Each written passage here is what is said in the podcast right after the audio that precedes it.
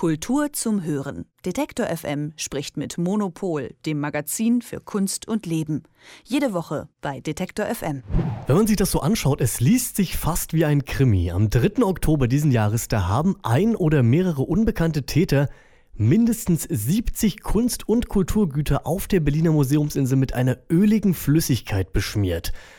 Vier verschiedene Ausstellungen waren von dieser Attacke betroffen, aber scheinbar ging das alles so schnell, dass erstmal niemand etwas bemerkt hat und die Polizei und die Museen, die hielten die Tat geheim, nichts kam da an die Öffentlichkeit, bis eben gestern. Das klingt alles erstmal sehr mysteriös. Und dass dann mittendrin auch noch gemutmaßt wird, dass der Verschwörungstheoretiker Attila Hildmann was damit zu tun haben könnte, das macht das Thema nun auch nicht unbedingt einfacher, aber wir machen es jetzt hoffentlich einfacher. Ich habe nämlich Elke Buhr am Telefon, die Chefredakteurin des Monopolmagazins. Elke, vielleicht kannst du uns ein bisschen aufklären. Schönen guten Morgen. Morgen. Dieser ganze Akt, den ich ja gerade beschrieben habe, der ist mittlerweile ja schon fast drei Wochen her.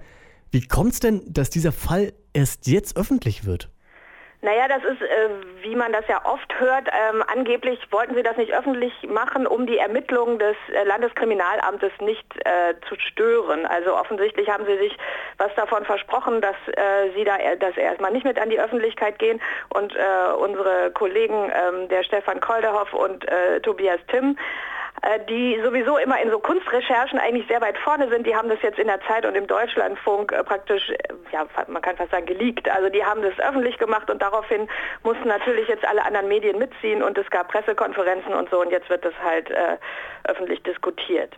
Ja, gestern gab es in Berlin eine Pressekonferenz dazu. Kannst du nochmal für uns zusammenfassen kurz, was da denn jetzt genau passiert ist? Kann man das so rekonstruieren? Ja, offensichtlich ist halt, äh, äh, ist halt der Täter oder die Täterin oder auch mehrere äh, sind halt ungefähr eine Stunde durch diese Museen gegangen und hatten vielleicht eine Art Spritzpistole oder man stellt sich das so vor, es gibt ja diese lächerlichen äh, Clown äh, Spritzblumen oder irgend so ein irgend so was unauffälliges dabei und haben halt auf äh, 63 wurde dann am Ende gesagt ähm, 63 Werken äh, so diese öligen äh, Spuren hinterlassen, was das genau für ein Öl war. Auch das wird aus ermittlungstechnischen Gründen jetzt noch nicht gesagt. Ähm, aber es hat, war auf jeden Fall nicht ätzend, sondern nur ölig und man denkt, naja, so ein bisschen Öl stört ja nicht, aber ähm, es, es, sind einfach sichtbare Flecken auf diesen ja unschätzbar wertvollen, irgendwie Jahrtausende alten, teilweise Sarkophagen und äh, das, äh, das Öl vor allen Dingen bei diesen Sandsteinsachen zieht wohl sehr schnell ein. Das heißt, man kriegt das dann auch nicht so einfach wieder raus. Also man kennt das ja, ne? Ölflecken sind immer ganz besonders nervig. Ähm, ja, und da müssen jetzt die Restauratoren, Restauratorinnen äh, sich damit beschäftigen und wenn äh, das dann passiert ist, dann wird man sehen, wie groß der Schaden halt wirklich ist. Aber es ist, ähm, die äh, staatlichen Museen haben gesagt, also eigentlich, also es sei der größte Schaden wirklich seit dem Zweiten Weltkrieg, also denen ist wirklich seit Jahrzehnten nicht sowas passiert, dass, äh, dass so viele Werke auf so eine Weise beschädigt wurden. Also eine ölige Flüssigkeit, die kann jetzt natürlich wirklich logischerweise nicht einfach so abgeputzt werden, sondern die hinterlässt erstmal Schäden. Ob die dann jetzt immer bleiben, klar, wird die Restauration zeigen. Wir hoffen nicht. Kann irgendwie abgeschätzt werden, wie hoch der entstandene Schaden ist? Nein, das sagen die jetzt noch nicht, das sagen sie dann hinterher. Ich meine, es ist ja auch so, dass man die Werke dann ja auch hinterher immer noch, also die sind ja noch da, man kann sie dann auch noch zeigen. Ähm, rätselhaft finde ich wirklich ähm, diese, diese Verbindung zu diesen Verschwörungstheorien, weil also äh, ein Polizist hat gesagt, äh, also eine Aussage war nein, er glaubt, äh, es wird nicht geglaubt, dass, äh, dass, dass das Sinn macht, weil die Verschwörungstheoretiker, also wenn das sozusagen wie so eine öffentliche Aktion wäre, dann würde man ja vielleicht eher auffälligere Farben benutzen. Auf der anderen Seite habe ich die Aussage gelesen, dass auch in anderen Museen in Nordrhein-Westfalen in einem bereits irgendwann mal äh, mit öligen Flüssigkeiten Anschläge auf Kunstwerke äh, äh, gemacht worden sind und dass es da einen sogenannten kultischen Hintergrund hatte. Und ich meine, allein die Vorstellung ist ja wirklich völlig absurd, aber dieser Attila Hildmann hat die ganze Nacht, nachdem das veröffentlicht wurde, auf Telegram wirklich eine Message nach der anderen abgesetzt nach dem Motto Satan sitzt im Pergamon-Museum. Und äh, also der der Absurdität sind in den Gehirnen dieser Leute ist da offensichtlich überhaupt keine Grenzen gesetzt. Ja, den Namen Attila Hildmann, den habe ich auch schon angesprochen. Du hast ihn jetzt auch angesprochen. Er hat gesagt, im Pergamon-Museum befindet sich wirklich, Zitat, der Thron des Satans. Und dieses Museum sei eben das Zentrum der globalen Satanistenszene und der Corona-Verbrecher. Also wahrscheinlich wirklich ein wenig durcheinander, der Gute. Ich frage mal so, gibt es denn irgendwelche Anhaltspunkte, wenn jetzt ein Polizist gesagt hat, er glaubt nicht, dass zum Beispiel Attila Hildmann dahinter steckt, wer denn die Täterin oder der Täter oder die Täterin sein könnten?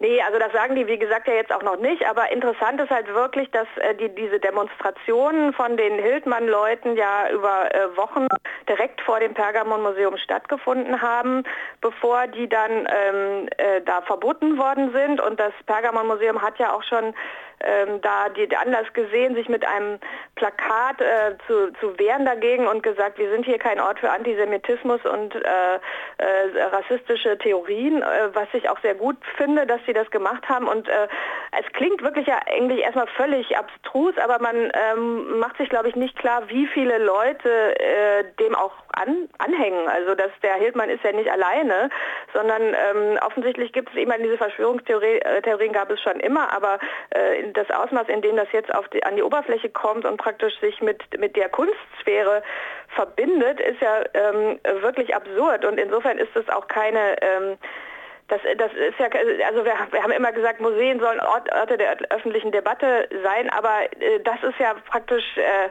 ein Ausweis dafür, dass diese Leute überhaupt nicht verstanden haben, was Kunst eigentlich ist und dass sie wirklich im kompletten Paralleluniversum leben.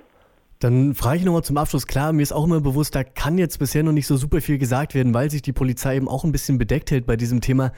Aber gibt es schon irgendwie einen Zusammenhang vielleicht zwischen den Werken? Ist da irgendwas erkennbar, wo vielleicht irgendwie was rausgeholt werden könnte? Nee, also das haben Sie auch gesagt, es seien ganz unterschiedliche Werke gewesen. Bei Bildern sind glücklicherweise nur die Rahmen wohl getroffen worden. Und äh, ich meine, wie lange sowas dauert, bis das dann aufgeklärt ist, das äh, kennt man ja von dem Raub der riesigen Goldmünze, aus auch aus den staatlichen Museen. Das ist ja schon Jahre her. Und äh, da sind sie ja immer noch daran, äh, das zu klären. Und der Verbleib dieser Goldmünze ist noch nicht klar. Und auch der Raub aus dem Dresdner Gewölbe, ähm, das ist ja auch noch nicht ähm, aufgeklärt. Und äh, die äh, äh, Monika Grütters, Kulturstaatsministerin, hat sich da auch sehr, sehr kritisch geäußert nach dem Motto, wie kann denn sowas passieren und sie möchte gerne einen Bericht über die Sicherheitsvorkehrungen und so weiter. Ähm, also man wundert sich auch, dass auf den Überwachungskameras nichts zu sehen ist, aber ähm, auf der anderen Seite, man kennt das ja von seinen eigenen Museumsbesuchen, klar, die Wärter sind irgendwie sehr präsent.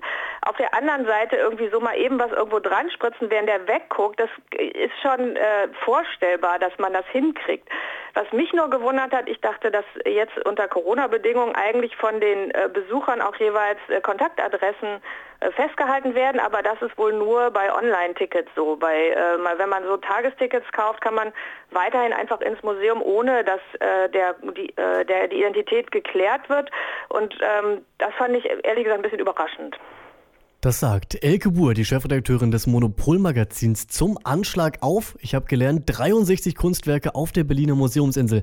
Elke, hab ganz lieben Dank für das Gespräch. Danke euch. Kultur zum Hören. Detektor FM spricht mit Monopol, dem Magazin für Kunst und Leben.